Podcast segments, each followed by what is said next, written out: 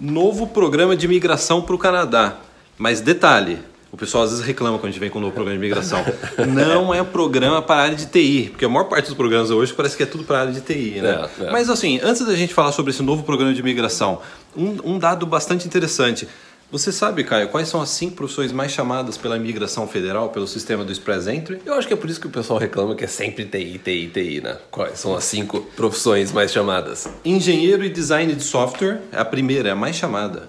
É, É. a sua área, cara. Sim, é minha área. A área do Flávio também? Era minha área. Era, não, É. era também a área do Flávio. Acho que É. o Flávio não faz mais isso. né? É. Information System Analysis. O que seria isso? Sistema de informação. Análise de sistema de informação? Programador de computador, também é sua área. TI. Quarta posição, auditor e, e contador financeiro. Não é TI. E a quinta posição não é TI, cara. A quinta posição é Advertising, Marketing e Relações Públicas. Tá vendo? Ah, e só para assim, ó, um, uma nota de rodapé aqui. A imigração não limita profissões. Essas aqui são as cinco mais chamadas baseado nos números, né, na- nos convites que foram feitos. Agora, não significa que outras pessoas também não consigam imigrar. Então agora a gente vai falar sobre o novo programa de imigração para o Canadá. E olha que outro dado interessante para vocês entenderem por que, que esse programa está surgindo. Olha que dado preocupante, dado preocupante para as pessoas Sim. entenderem por que o Canadá precisa de imigrante. Em 1971, sete pessoas trabalhavam para sustentar um aposentado. Sabe qual é a previsão para 2035? Duas pessoas trabalhando para sustentar um aposentado no Canadá. Então, essa é, essa é a dica do programa que a gente vai falar agora, do novo programa de imigração. Porque a taxa de natalidade do país não é suficiente para cobrir isso. Por isso que eles estão fazendo já essa projeção. 75% do crescimento do país vem dos imigrantes. Inclusive, a gente comentou isso no podcast 130 e mais outros, muitos outros detalhes a respeito desses dados e também qual é o novo plano de imigração para o Canadá. Então, não esqueça também de assistir depois desse vídeo o podcast 130. 30. Então, o novo programa piloto de imigração para o Canadá é um nome longo. ó. Eu vou tentar falar e, e ler o nome. É Home Child Care Provider e Home Supporter Worker. O que, que significa isso? São para profissionais que cuidam de pessoas, seja crianças, sejam idosos. Né?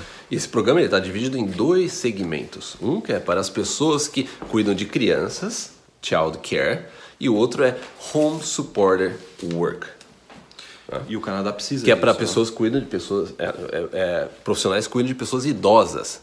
Então são esses dois segmentos que a gente tem nesse programa piloto.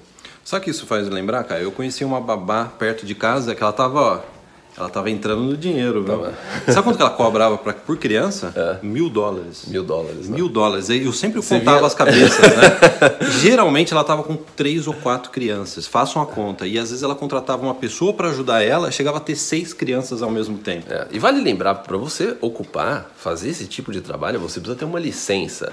Não basta você chegar aqui e falar eu assim, quero- eu vou cuidar de crianças porque eu já fiz isso no Brasil. Não, você precisa ter uma licença. E também a gente tem aí os requerimentos desse programa. E um dos requerimentos é você ter trabalhado no Canadá por 24 meses, período integral, ou seja, 30 horas por semana.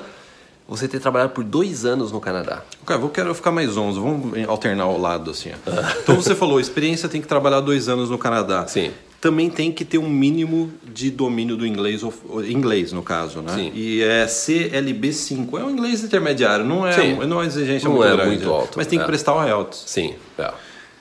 E também tem que atender, tem que ter um mínimo de, de nível educacional. Ou O- estudou no Canadá, ou comprova, Aí que faz equivalência. faz a equivalência de diploma. Então, para quem está vindo, se você de repente está na área de saúde, por exemplo, você pode ir para esse tipo de segmento. Para no futuro, como é um, pro- um programa piloto de cinco anos, então você pode pensar: bom, se eu vier para o Canadá fazer um curso de um ano ou dois anos e depois trabalhar aqui, eu vou poder, além. Porque é aquele negócio: se você trabalhar aqui, você vai, vai ajudar na sua pontuação para um Express Entry, por exemplo, para um programa provincial, você pode, de repente pode conseguir uma oferta de emprego. Entendeu? E você também pode, de repente, aí qualificar também para esse programa piloto no futuro. E outra coisa, tem que ser admissível ao Canadá, ou seja, você não pode ter cometido um crime, né, ou Sim. roubado, alguma É. coisa, alguma coisa grave, né? É. E não vale para Quebec. Detalhe, esse programa não vale para quem está em Quebec. Então, se você está nessa área de saúde, pessoal de enfermagem, procure por programas. Se você está pensando em fazer uma, é, um, um, curso aqui no Canadá, procure por esses programas de child care, é, home support work. Tem até um programa, eu estava tava pesquisando, tem diversos colleges que oferecem programas a partir de oito meses a dois anos nessas áreas. Então isso também pode ser aí um bom é, meio para você chegar. E, e, o interessante disso, pensa bem, quando a gente, é que eu não quero entrar num tema muito mais avançado, mas a gente comentou que existe aquele outro programa piloto do pessoal interior do Canadá, áreas rurais. Áreas rurais. É. Então, você imagina se você consegue, é, é, essa área é em demanda no Canadá. Imagine se você ainda executa esse tipo de atividade em áreas remotas no Canadá. Pô, é double, double win. Então você, tchim, tchim. Então você às vezes precisa começar a pensar, o, o, plano, o Canadá, pensar de forma estratégica. O que, que você pode fazer para aumentar as suas chances? Né? Sabe o que é interessante? Esse novo programa ele vai, é um programa piloto, mas que vai funcionar por pelo menos cinco anos. É.